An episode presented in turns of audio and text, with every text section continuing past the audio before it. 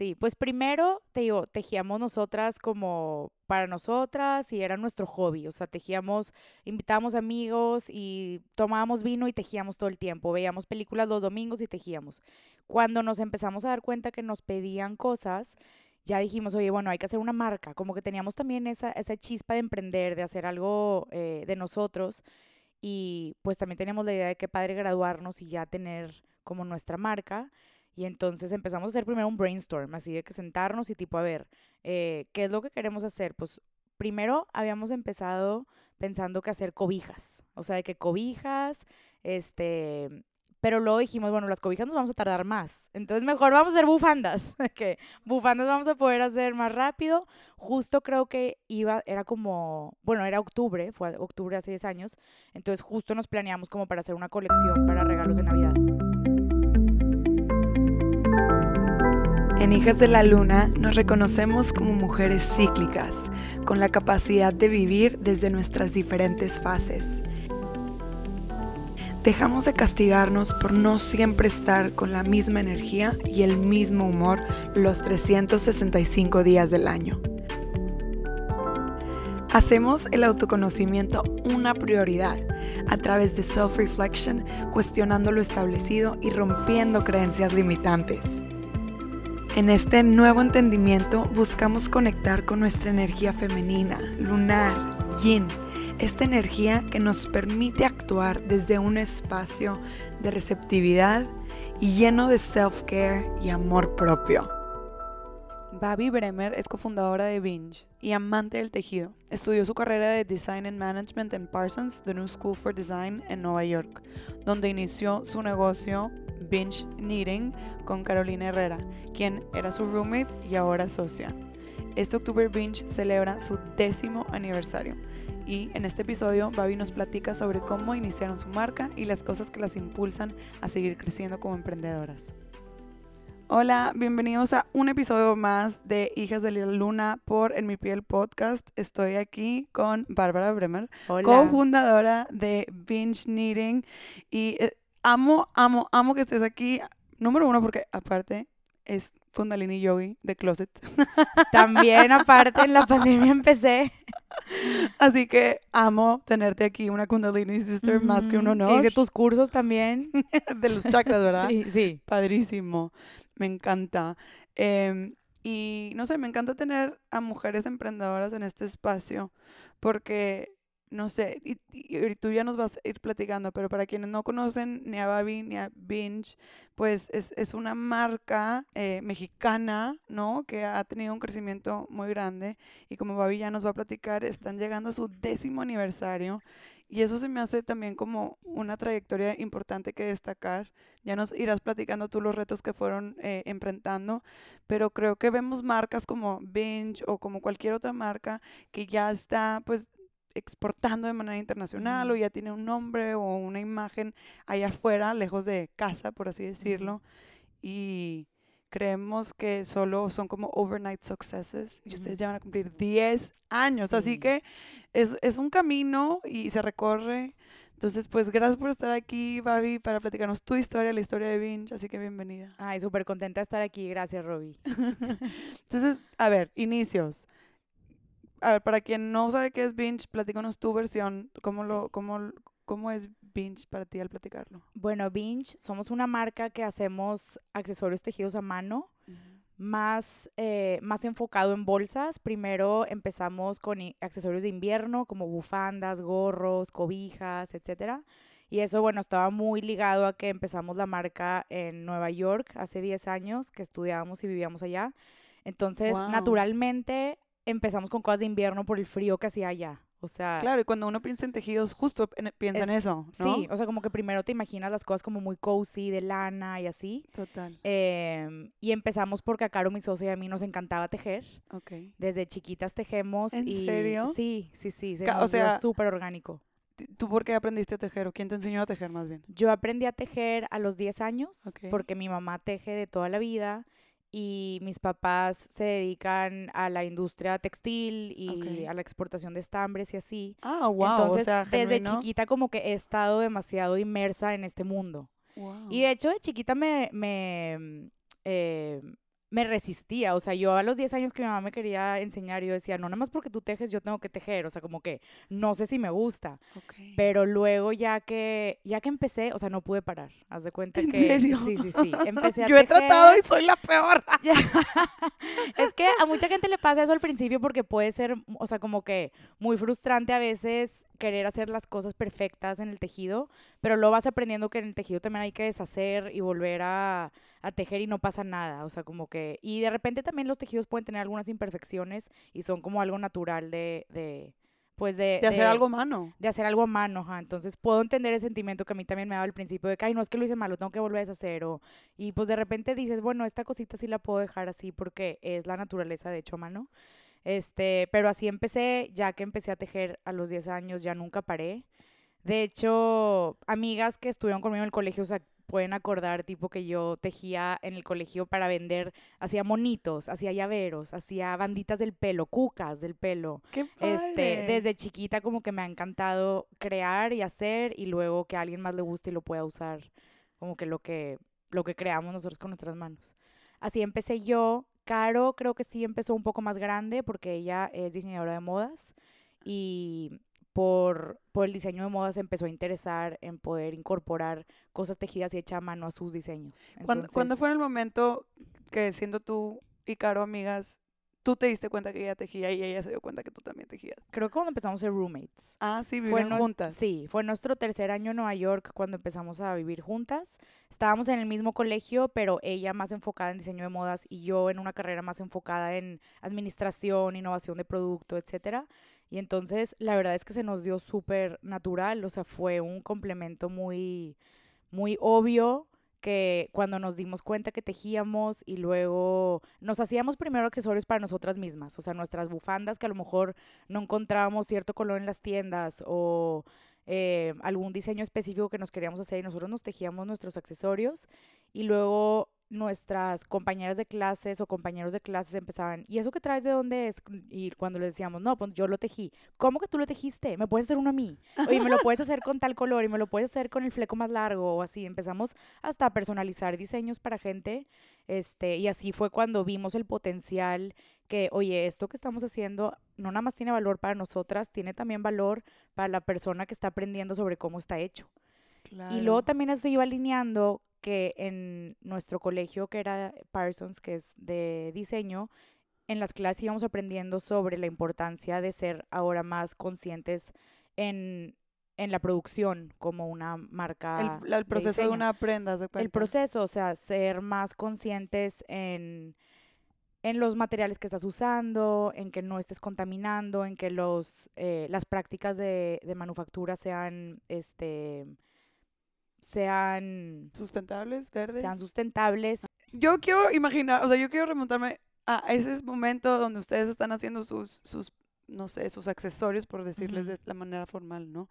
Eh, y les empiezan a hacer estos pedidos y que se sentaban juntas en la sala a tejer, o tú en tu cuarto y en su cuarto, Sí, o, primero. o empezó, o sea, como que fue un proyecto individual, como que, ay, a mí me pidió fulanito un sombrero, ay, a mí una bufanda, ay, de que hay que sentarnos juntas, o fue como que, eh, Caro, Babi, ¿me ayudas porque me pidieron y no sé, o sea, ¿cómo fue esa, esa, esa dinámica? sí.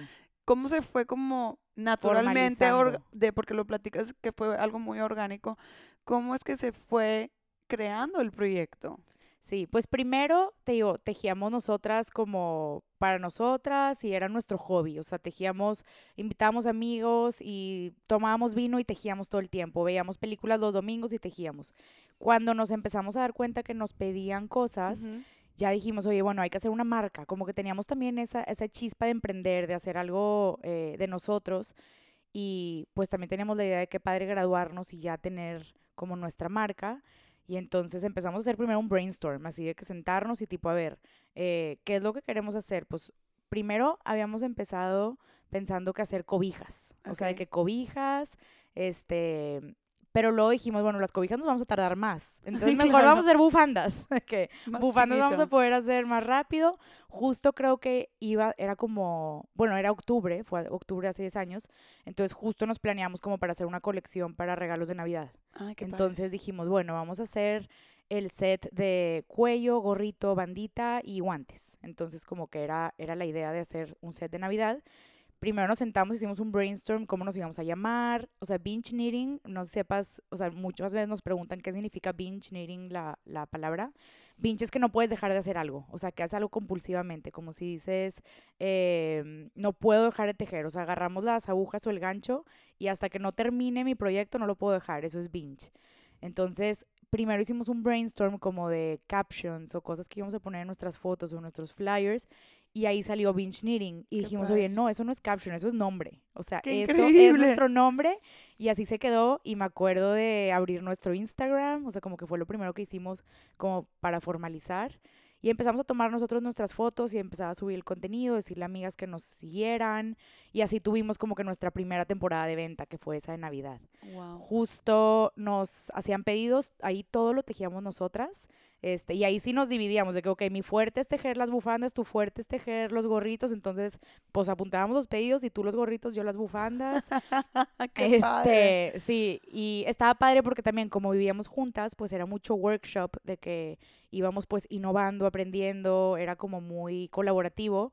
Más aparte, pues ya teniendo esto en mente de nuestro negocio, las cosas que aprendíamos en nuestras clases nos hacían mucho más sentido, porque como que... Tenías a dónde aplicarlo. Ajá, a dónde aplicarlo. Por ejemplo, me acuerdo que en una de mis clases que era Growing a Small Business, eh, ahí en la clase que platiqué sobre mi proyecto que estaba empezando, el maestro me dijo, ya, tuviste, ya hiciste tu, tu website. Y yo, no, pues todavía no. Entonces me dijo, ah, bueno, esta va a ser una oportunidad para todos aquí en la, en la clase aprender a hacer un website. Entonces él me ayudó a hacer el website, tipo en GoDaddy y todo el... Ajá, entonces como que estuvo bien padre cómo lo fuimos creciendo así poco a poco, como los pasos para formalizar. Y, y así empezamos. Y luego ya yo estaba haciendo un internship en un showroom en Nueva York, donde en un showroom se dedican a vender las colecciones a mayoristas, o sea, a tiendas departamentales, a tiendas boutiques, etc.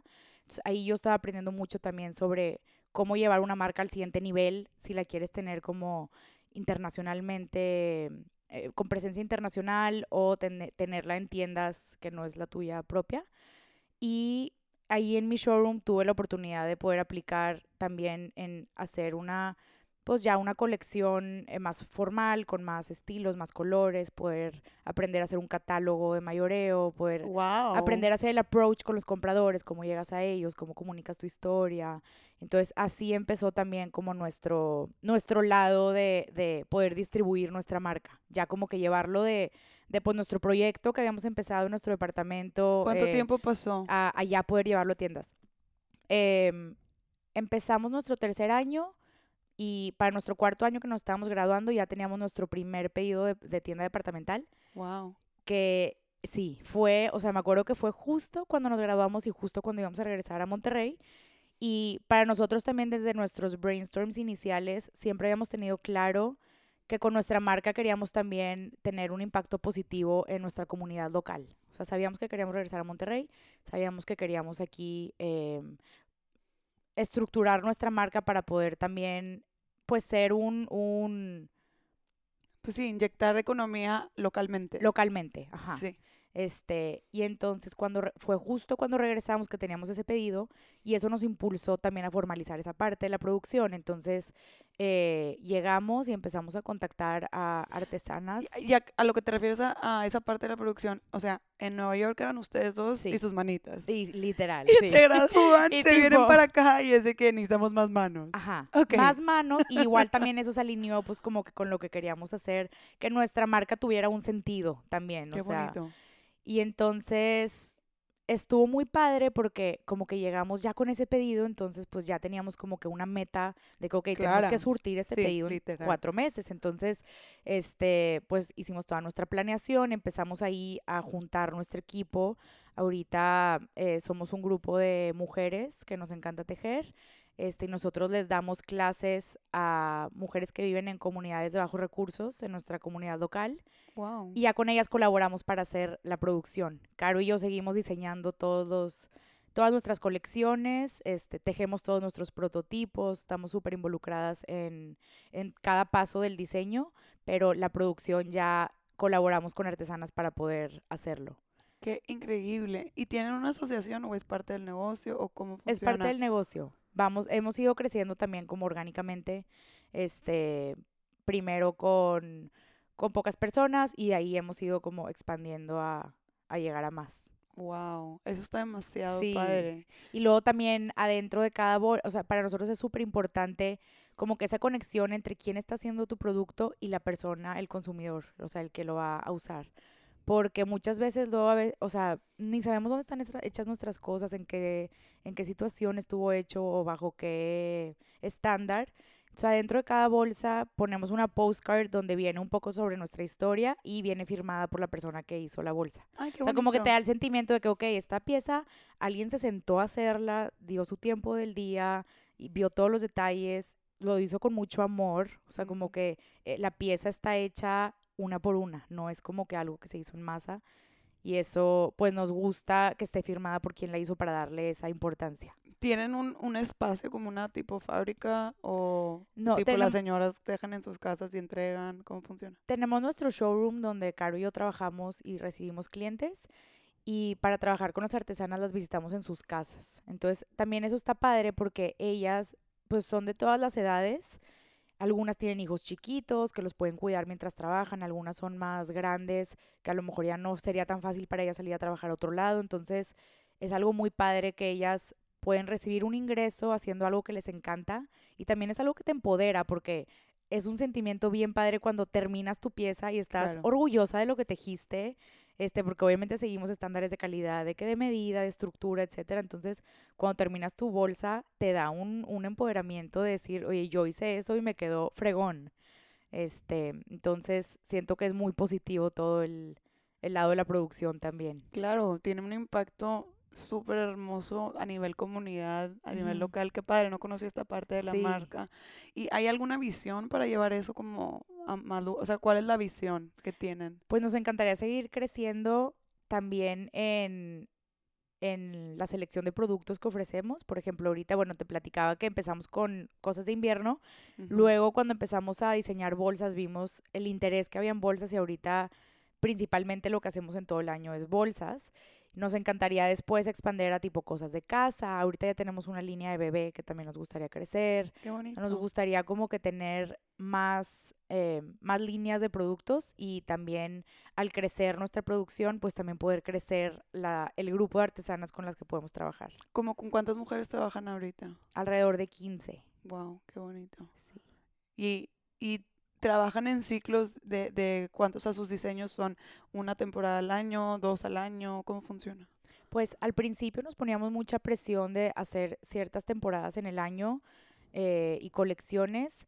Y ahorita todavía tenemos esa estructura de colecciones, pero también nos gusta hacer diseños que puedan trascender temporadas para que no... O sea, tienen como una línea de basics. Sí, tenemos decirlo. nuestros bestsellers, que de hecho son con los que empezamos eh, como nuestra bolsa, eh, nuestra bolsa icónica, que es la de los flecos, con fleco enfrente y fleco en los lados. Y esa la seguimos teniendo. Lo que nos gusta hacer es hacer updates de colores. Ay, qué O padre. sea, como que colores nuevos y sí incorporamos luego nuevos diseños, pero mantener también como que los bestsellers y poder, pues que trasciendan temporadas y que se queden en tu closet para más de un año o así. ¿Hubo, hubo un reto en el mudarse de cultura, por así decirlo, o sea, eh, siendo una, una marca que obviamente tú y Caro son mexicanas, son regias, o sea, obviamente ustedes regresaron a su origen de cierta manera, pero la marca tuvo que evolucionar, ¿no? O sea, porque la marca empezó en Nueva York en un contexto pues de estudiantes de moda más abiertos, más como pues otro, otro estilo, ¿no? Ujú. Por así decirlo. Eh, ¿Sientes que hubo una transición sencilla o fue como natural? O, la marca sí tuvo que decir, a ver, espérame tantito, déjame me reacomodo ahora que estoy llegando a Monterrey. Creo que fue natural, más bien a lo mejor nuestro reto fue mantener esa chispa con la que empezamos. o sea, como que no perder esa pasión por el tejido, ese gusto de, oye, esto empezó de un hobby que nos da tantas cosas positivas y poder mantener eso, porque obviamente ya teniendo pues un negocio entran otros retos, logística, este, cosas de finanzas, etcétera, y el reto fue mantener ese origen que empezamos tipo siendo nuestro hobby, nuestra pasión, poder siempre tener esa chispa aún creciendo ya a través de estos 10 años. Claro. Y a nivel personal para ti, ¿cuáles han sido como esos puntos de inflexión o esos hitos a lo largo del desarrollo de la marca, tanto, o sea, pero a nivel personal y a nivel marca, o sea, para ti como que cuál, volteando para atrás, ¿no? en, en, esta trayectoria de ahora ya 10 años, o sea, ¿cuándo fue como que el momento que dijiste, como que, no sé, pienso cuando uno va creciendo, así como lo platicas como que de manera orgánica, que el mismo success se esté poniendo en el camino, ¿no? Y esto es algo que he estado escuchando muchísimo eh, últimamente en muchos podcasts, actually, y de, y de mujeres que, que, sigo, que como que muchas veces el, el, el, mismo éxito de una marca, de un producto, de un servicio, que tú estés como encabezando, pues luego se, se, interpone a justo a lo mejor, no sé, reconectar con lo que era, que, o sea, no, no sé, viendo tú para atrás, ¿hay algún momento que tú puedas decir, híjole, este fue un súper reto para mí como marca o a, a mi tipo Babi? Creo que un reto ha sido no comprarnos con los demás. Em, hay veces que cuando tienes tu propia marca y es una marca chiquita y ves em, a lo mejor otras marcas que van creciendo muy rápido, puedes como ponerte presión, pero volver a poner los pies en la tierra y decir como que cada quien tiene su, su ritmo en el que va creciendo y lo importante es crecer sustentablemente, que no se nos salga de las manos, eh, poder ir creciendo nuestra demanda con nuestro supply, ya estoy siendo pocha, nuestro supply and demand va creciendo, este es un podcast muy pocha, va creciendo de la mano, este, eso ha sido un reto y el reconectar con el tejido también, sí puedo ver como dices que se te puede, o sea, te puedes desconectar de, de, esa pasión con la que empezaste.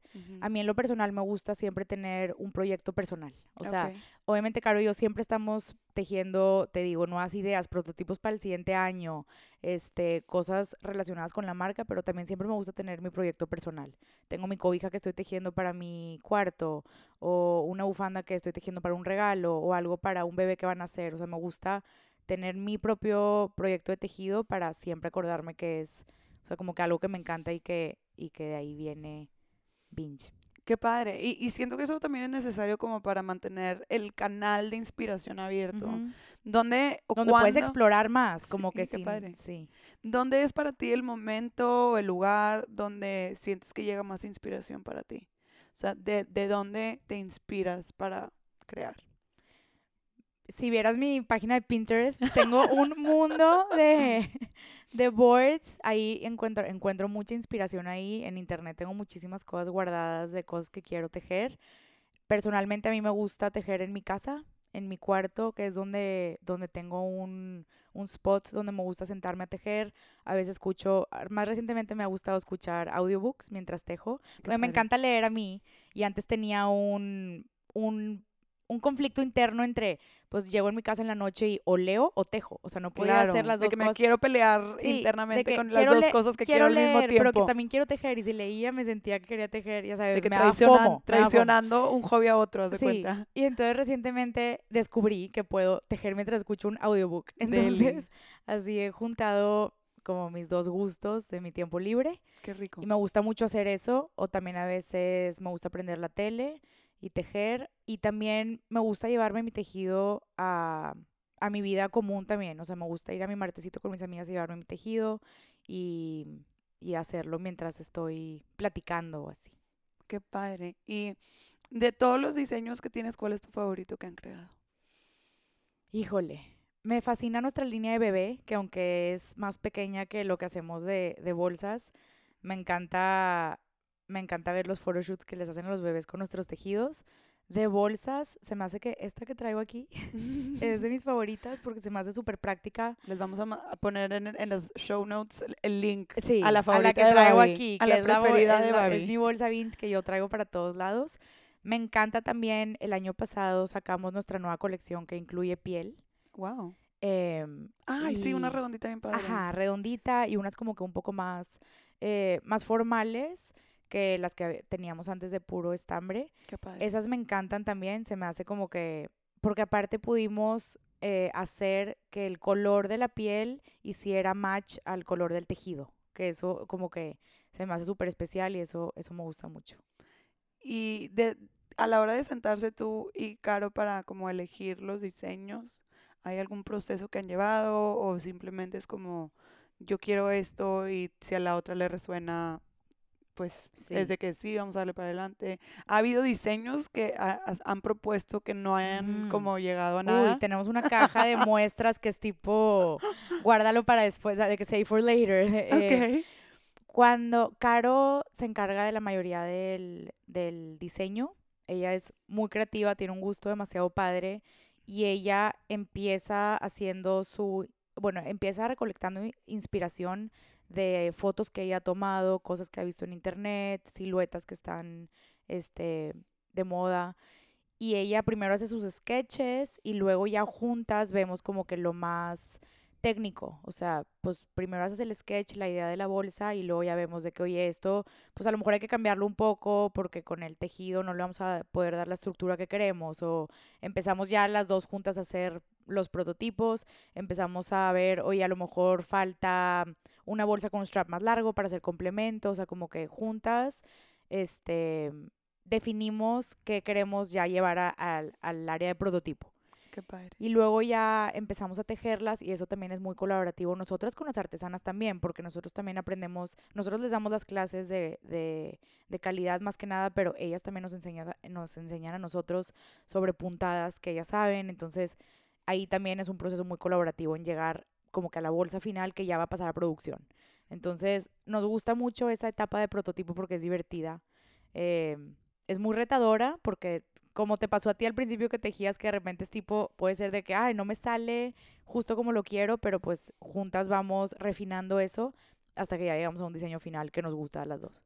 Y al llegar al prototipo, ¿han habido algún producto que digas, "Eh, ya nos encanta, pero ahorita no lo vamos a vender? A veces nos pasa, por ejemplo, que diseñamos algo que luego vemos que el costo se elevó mucho por ciertos herrajes o eh, cosas que le queremos poner que luego decimos, bueno, este ahorita no lo vamos a poder sacar porque a lo mejor tenemos que hacer más research sobre cómo conseguir un buen precio de, este herraje o algo específico eh, que sí nos encanta el diseño, pero lo tenemos como para sacar un poco después. ¿Y tuvo que haber como un learning curve en ese sentido? O, o, o lo toman como, estuvo increíble, qué padre que invertimos el tiempo en desarrollar este producto, pero ahorita no es el momento y pasan página. sí hubo un learning curve, porque a lo mejor al principio hacíamos los prototipos sin pensar en cuánto nos iba a costar el material de hacerlo. Ahora es de que antes de hacer el prototipo, oye, ¿qué material va a ser? Más o A la menos, par, a la más par o menos cuánto nos va a llevar. Si desde un principio vemos de que no, se va a salir demasiado de, de costo, pues no lo pasamos a prototipo. O sea, como que ya nos saltamos ese paso de luego darnos cuenta, sino antes nos dábamos cuenta hasta después de tejerlo. Claro. Ahorita ya desde antes de que, oye, pues le queremos poner ciertas perlas que le queremos incorporar, pues no, nos va a salir muy caro, entonces ahorita no. O sea, como que es, sí tuvimos un learning curve en eso de, Claro. de los costos. Pues qué padre, se escucha la verdad que ha, ha fluido. Sí, ¿Y, y así se siente? ¿O, se o, siente, sí. o si hay momentos que sí hubo más reto o simplemente han logrado manejarlo? sí se siente muy fluido. También como ahorita que cumplimos los 10 años, que fue, ha sido un mes en donde hemos, eh, hemos estado recapitulando muchas cosas que hemos vivido y nos damos cuenta de que, oye, wow, cómo hemos ido paso a paso. Y ahorita, como tú dices, a lo mejor ves una marca y piensas que es overnight, pero en verdad sí ha sido paso a paso y sí se nos ha ido dando muy orgánicamente, gracias a Dios.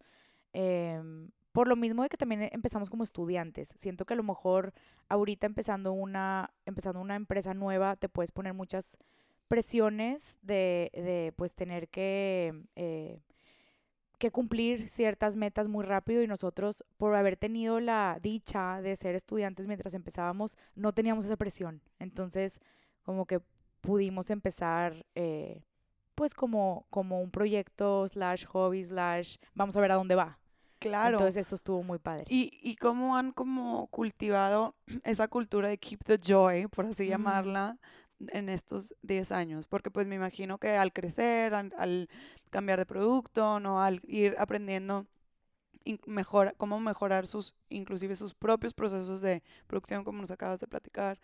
O sea, ¿cómo le han hecho, cómo le has, cómo le has hecho tú, Babi, para mantenerte en este espacio? O sea, aparte de llevar tu proyecto personal y como que seguir conectando con el tejido, pues de manera individual, no más allá de binge, sino Babi, Sí. ¿no? Pero en, en términos de, de justo, o sea, de mantener esa esencia como empezaron, cómo, cómo es que tú viendo hacia atrás se ha cultivado esto. Siento que también Caro y yo como socias siempre hemos mantenido una amistad, que eso ha estado muy padre porque nos da gusto eh, vernos y trabajar juntas.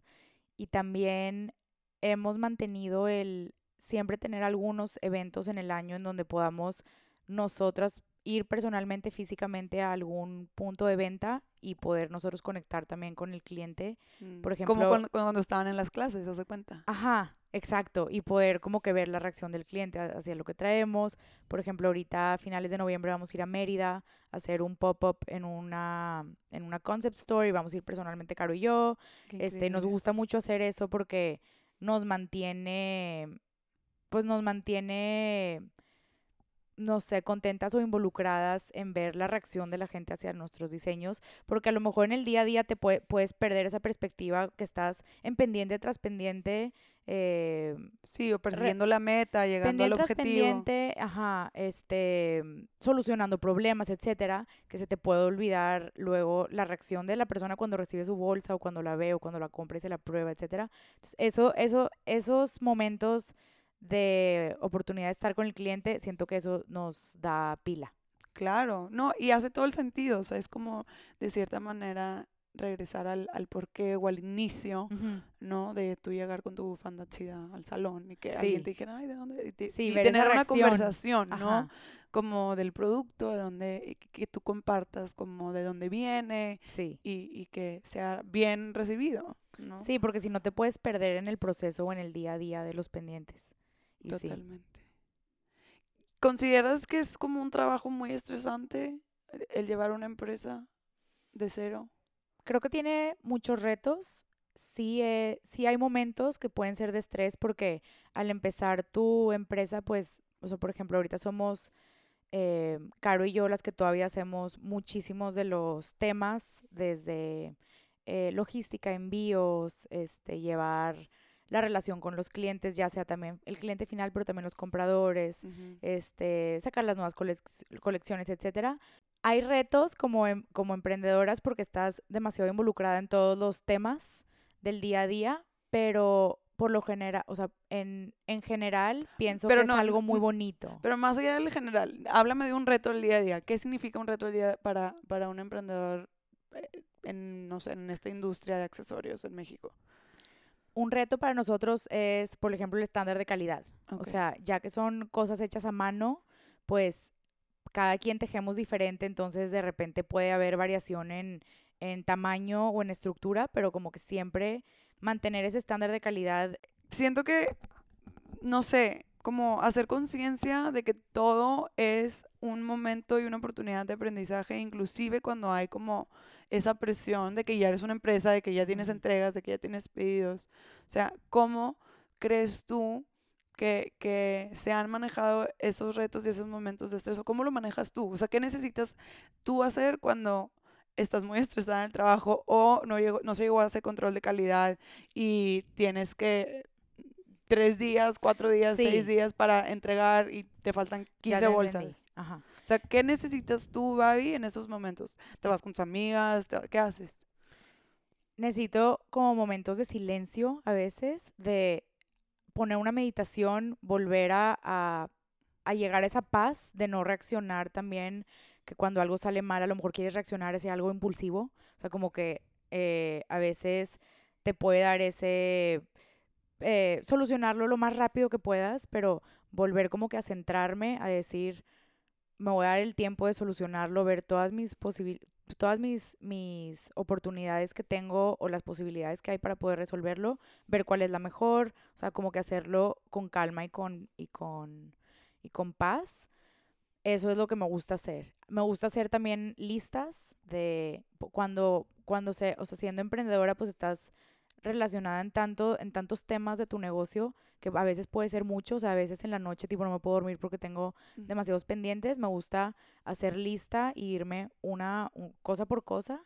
Eso me da mucha paz, como que verlo anotado y verlo así tangible. Sí, de de "Ok, que, tengo en, que hacer esto. en vez de ser tipo una maraña de tengo Ajá. millones de cosas que hacer, ya es una lista que tiene una un orden. lista y ahí voy uno por uno.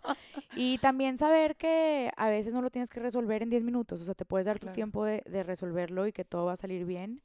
Y que a veces, pues siendo emprendedora, tienes que apagar fuegos. O sea, mucho, mucho de ser emprendedor es que va a haber problemas, no esperar que no va a haber problemas y que no va a haber, oye, a veces un, un paquete se perdió en, en la paquet- en FedEx o, y pues bueno, resuelves, mandas uno nuevo, este, empiezas a, a tomar medidas que antes no, a lo mejor le pones un, un insurance antes de mandarlo, o sea, como que como emprendedor no esperar que nada va a salir mal, sino que todos los días vas a tener algo que resolver y que es parte de y confiar en que en que lo vas a resolver y que más que que lo vas a resolver vas a aprender y hacer medidas para que no te vuelva a pasar eso o para poder minimizar eh, esos errores. Claro, sí, eso está padre, ¿no? Como reconocer que es un constante aprendizaje. Claro, me pasó una vez que se nos cuatrapearon las guías y mandamos a un cliente un pedido y a otro cliente el otro.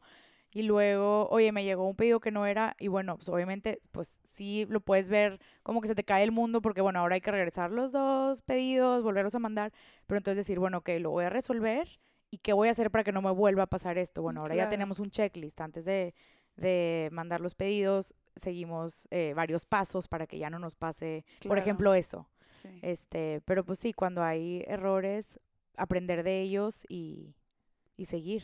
Qué padre. ¿Y ust- ustedes son como eh, founder owners Sí. o, o tienen inyección de inversión de otro lado? Somos cofundadoras las dos y así nos hemos mantenido, eh, nada más Sí. siendo nosotros dos todos estos 10 años. Wow. Y también está padre que Caro y yo reconocemos nuestras fortalezas y como que cada quien tiene su área.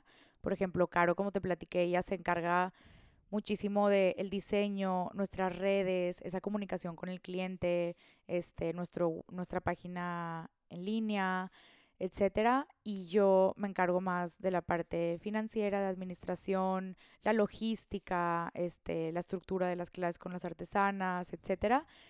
Y las dos respetamos nuestros espacios, pero luego a la vez eh, también nos complementamos en si Caro está a lo mejor un poco bloqueada con el diseño de que, oye, no, estoy bloqueada con esto, bueno, yo le ayudo y la, y la, la Se eh, inspiran. como que, ajá. se O animan. luego si yo estoy de repente un día de que, oye, se me juntaron demasiado este estos envíos, no sé qué, ella me echa la mano a mí. O sea, como que está padre que también nos apoyamos mucho en eso.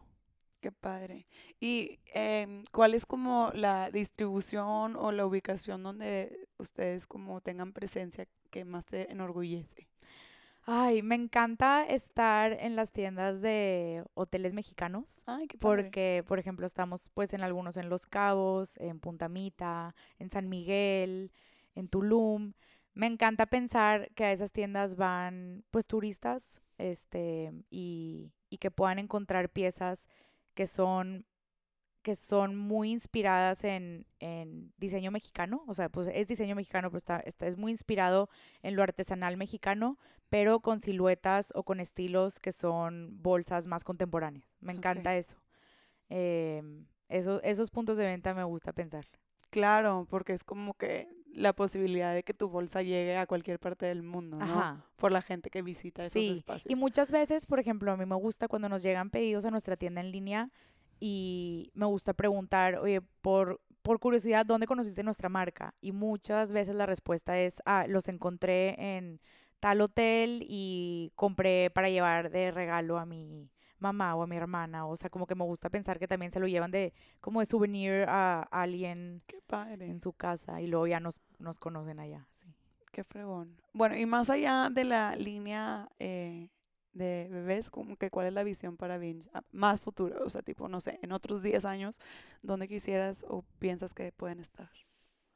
Quisiéramos estar en más partes del mundo. Ahorita estamos principalmente en México y en Estados Unidos. Nos encantaría llegar a más, a más lugares, poder crecer eh, lo que ofrecemos y a lo mejor en un futuro tener también nuestras propias tiendas en Mm, donde en donde la gente pueda encontrar nuestros productos. Qué padre. Ay, Babi, pues la verdad que se- escucha como que ha sido pues una gran bendición, que sea, como que todo se les alineó Sí, y, y qué increíble que coincidieran en, pues, en la escuela de Nueva York como roommates y que se dieran cuenta que tenían el mismo hobby. ya sé, mucha gente, pues, también en los eventos que vamos eh, físicamente, muchas veces nos dicen, ¿cómo ustedes, o sea, ustedes tejen? Eh, porque muchas veces asocian el tejido con a lo mejor señoras más grandes y, y sí, está padre que compartíamos ese hobby nosotras y pudimos empezar. Me encanta, la verdad que qué qué hermoso inicio. Y a mí se me hace muy inspirador también esta parte de, digo, ob- obviamente tenían como que la, la semillita de, de la escuela, ¿no? Como que, porque de cierta forma, siempre que estás como que estudiando, pues haces- hacen case studies, ¿no? O en general aprendes de otras marcas o Sí. empresas. Y, y que hayan como podido llevar eso de la mano. Pero se me hace muy bonito que de un, de un hobby, de una pasión, y creo que eso, es una gran bendición. Y no, a- no a lo mejor es para todo el mundo, o sea, no todo el mundo va a encontrar en su hobby o en su pasión su, negocio. su negocio o con lo que come, Sí, por así sí, decirlo. sí.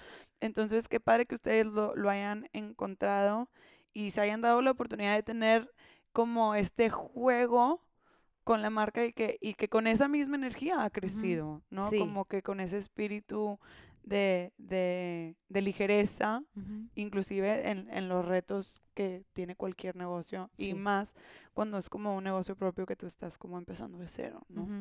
Entonces, me encanta esta parte y, y qué padre que hayan tenido como e- esa, esa bendición, ¿no? Sí. Y que, y que hayan confiado en, en, en ustedes y en hacerlo y seguirle, porque, no sé, como que me pongo a pensar, como que a lo mejor decías, madres, y el día de mañana que crezcamos, ¿cómo lo vamos a hacer para que ya, Claro. o sea, los vo- voy a tener que hacer yo siempre o no, o sea, como que e- esos escaloncitos de, de, pues sí, de crecer y escalar. Sí, sí, hemos tenido esos momentos en donde a lo mejor llega un pedido que eh, cuando llega está fuera de nuestra, eh, de- Capacidad de, nuestra producción. capacidad de producción, pero eso, eso también nos ha impulsado, tipo, bueno, pues no digas que no al pedido, ponte las pilas y crece tu capacidad de producción y pues obviamente ha sido un reto por, por la naturaleza de, de ser a mano, entonces sí, eso has- ha ido también creciendo así poco a poco. Qué padre. Algo que, que quisieras decirle a la Babi que empezó eh, en positivo o en como que en ánimos que aplica para cualquier persona que está empezando un proyecto. me encantaría decirme, confía en ti misma, confía que se te van a ir alineando las cosas y que tienes la fuerza y la inteligencia para poder sobrepasar cualquier reto o obstáculo que se te ponga y siempre que te guíe tus sueños, o sea, que te guíe lo que te va a hacer feliz día a día, porque al final, pues, tu negocio, tu, traba- eh, tu trabajo es algo que se va a convertir en tu día a día. Entonces, Claro. siempre mantener que sea algo que te hace feliz y que te llena. Poder, poder involucrar esos aspectos a tu negocio que te puedan, que te puedan hacer sentir satisfecha al final del día. Claro. Esencial, ¿no? Porque obviamente va a haber cosas que no van a estar tan chidas en el día a Sí, día. sí, sí, sí. y que son más laboriosas y que se tienen que hacer, Ajá. ¿no? Pero encontrar la forma de inyectar como un poquito de lo que te genera como ese gozo Sí. en el día a día. Sí, pero siento que lo que me diría es más que nada, confía en ti misma y confía en que dentro de ti tienes todas las herramientas necesarias para todo lo que viene. Me encanta. Pues bueno, si tienes ahí una idea de emprendimiento, si estás comenzando algo, creo que este es un gran consejo que Babi nos da, nos comparte, lo llevamos al corazón. Creo que el self-doubt es uno de los como tropiezos más comunes que tenemos en nuestra vida, sin importar si estamos hablando de negocios o no, o sea, simplemente de quién somos, de lo que queremos y, y el, el reconocer que las respuestas, la resiliencia, la capacidad Sí. de sobrellevar cualquier reto que la vida te aviente, eh, ya lo tenemos Sí, en dentro. lo personal también. Siempre Sí. recordarte eso.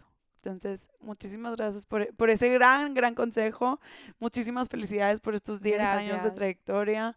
De verdad que son un, un proyecto súper inspiracional. Me, me da mucha felicidad como eh, las intenciones que tienen de inyectar economía, sobre todo a estas mujeres que tienen como, pues, eh, esta, este, esta pasión igual que ustedes y que, y que puedan ellas también a través de trabajar con ustedes retribuir a, a su economía familiar y lleva- sacar adelante a sus familias y a ellas como personas. Qué bonito lo dices, exactamente eso es. Así que les deseo todo el éxito. ¿Y dónde pueden encontrarte a ti, quien, quien te quiera contactar a ti personal o eh, a la marca? Nos pueden encontrar por Instagram, Binge Knitting, o por nuestra página en línea bingeknitting.mx.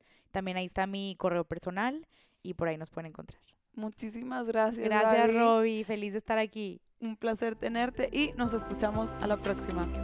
Muchas gracias por escuchar este episodio. Si lo que compartí aquí resuena contigo y lo quieres compartir, te invito a que lo hagas. La manera que a mí más me gusta eh, llegar a podcasts nuevos es a través de recomendaciones. Así que con tu recomendación podemos llegar a más gente.